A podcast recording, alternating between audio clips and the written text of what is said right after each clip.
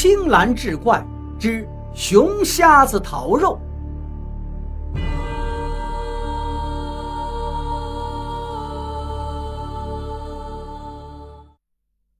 不过也得亏有这些枯枝败叶，这基本上都是夏天时候落下来积攒起来的。除了被雪覆盖的地方有些潮湿，下面还都是干的。到了中午，周叔他们就用最下面的枯树叶生火做饭，饭呢也只是简单的烤馍而已。不过在天寒地冻的大山里，能吃上一口热乎的，已然是不错了。大概下午的时候，他们才算是真正进到山里。周叔说，没进山之前，他一直幻想着能打到大东西，结果进了山，发现屁都没有。他跟着屯子里的人一路前行，到最后连根野鸡毛也没看见。眼瞅着天色越来越晚，周叔他们还是一无所获。直到之前下的套子传出来了动静，大家赶紧跑过去查看。到了之后，发现有个东西正在陷阱里面挣扎。周叔说他也不认识那东西，那个玩意的毛是褐色的，背上还有斑点，耳朵很长，尾巴很短，四肢特别的细小，乍一看有点像鹿。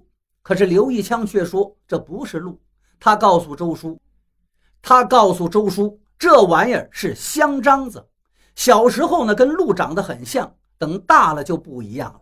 它的头上不长角，但是呢，它能产麝香。这麝香可是个值钱的东西。周叔没心思知道它是什么东西，只知道这是进山来的第一只猎物。当时就准备收获，但还没等到他过去，就被二愣给叫住了。二愣说：“这玩意儿还小，不能收，得把它给放了。好不容易得来的猎物就这么放了，周叔肯定不开心。但是同行的人都说。”这是山里的规矩，山里人做事有山里人的规矩。周叔说，他当时特别反感他们讲规矩，什么都讲规矩，动不动都是讲规矩，实在是理解不了。不过最后还是听劝，把那只小香樟给放了。二愣怕周叔心里有气，就告诉他，无论动物还是人，都是在大山的庇护下生存的，万事不可做绝。不然老天爷会看不下去的。周叔自然也明白这个理儿，反省了一会儿，就摆正了心态。接着一行人开始继续深入。老东北的冬猎不是早上进山，晚上就能回来的，通常在山上一待就是好几天，吃住都得在山上。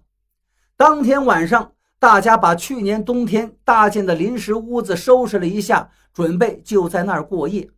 吃过晚饭，快要休息的时候，二愣告诉周叔：“晚上不管听到什么声音，都不要答应，更不要好奇出去查看。”周叔问：“为什么？”二愣说：“山上有伥鬼，专门勾人吃。”周叔一听二愣这话，立马就来劲了，催着让他讲讲伥鬼的故事。二愣刚开始不愿意说。后面实在是经不住周叔的死缠烂打，就说了一个故事，说那是前几年的事儿了。以前屯子里搭建的临时房子不在这儿，因为一件事儿才重新在这里搭建了一个。二愣说，那个时候跟现在一样，也是冬天，屯子里的人进山冬猎，可是不知道什么原因，在山上待了好几天，一无所获，时间一长，人就吃不消了。有时候打点野鸡、野兔什么的，因为体能消耗太多，也留不下来，当天就给吃了。后来有个叫大胆的人，这个人呢名如其人，胆子特别大，就撺掇大家伙去野猪岭转转，说说不定能打到大家伙。野猪岭这名字，大家一听就知道是什么地方了野猪成群呢。野猪这东西堪称山霸王，皮糙肉厚。一般的土枪都伤不了它，而他只需要轻轻一撞，就能将一个成年人开膛破肚。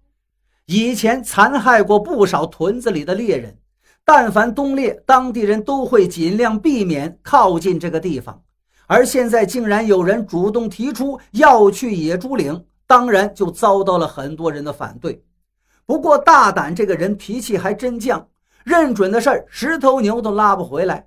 夜里趁着大家睡着了，他一个人扛着枪，悄悄摸摸的就去了野猪岭。第二天，大家发现大胆不见了，都急得不行。